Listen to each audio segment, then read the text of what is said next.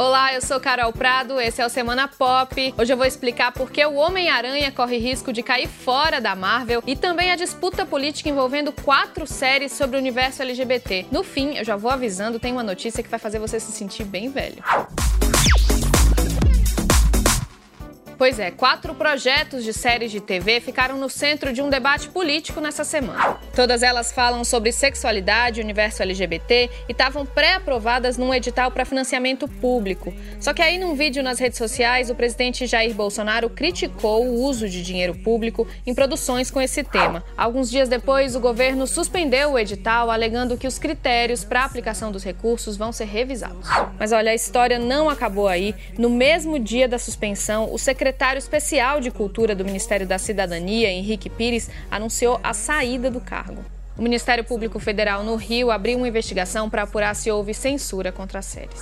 E olha, uma bomba caiu sobre o universo dos super-heróis nessa semana. Ela tem a ver com o Homem-Aranha, que está ali se segurando entre a Marvel e a Sony, mas ao que tudo indica, corre risco de cair para um dos lados. Para quem não entendeu nada dessa história, eu vou explicar a teia complicada que envolve esse caso. Desde 2015, a Disney e a Sony dividem os direitos sobre a história do Homem-Aranha, só que segundo a imprensa americana, a Disney está achando que o acordo está beneficiando demais a Sony. Aí ela pediu uma revisão do contrato. O problema é que a Sony não quer aceitar os termos da Disney e é aí que as versões divergem na imprensa. Alguns dizem que não tem mais jeito, o Homem-Aranha já tá fora do universo Marvel mesmo. Outros dizem que as negociações ainda estão rolando.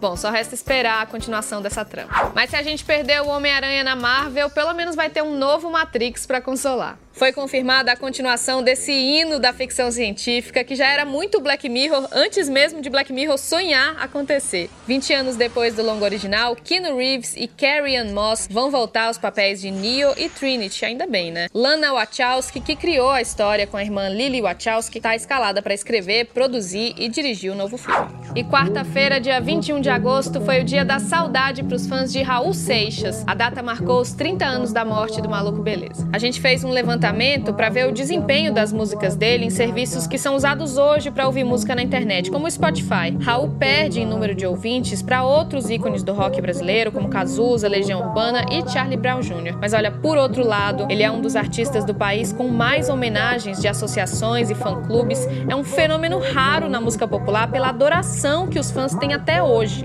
Silvio Passos, por exemplo, foi o criador do primeiro fã-clube de Raul e acabou se tornando também amigo dele. Silvio tem um acervo com 5 mil objetos pessoais do ídolo. Ele falou sobre a história com o Raul numa entrevista aqui pro G1. Eu falei, alô, Raul? É o Raul, quem é? Quem é o Silvio?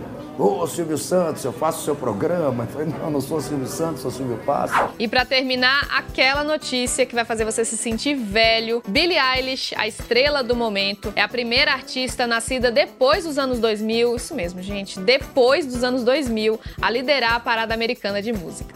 Ela tem só 17 aninhos e se você não conhece de nome, já deve ter escutado essa música que é a que chegou ao topo do ranking. Duh.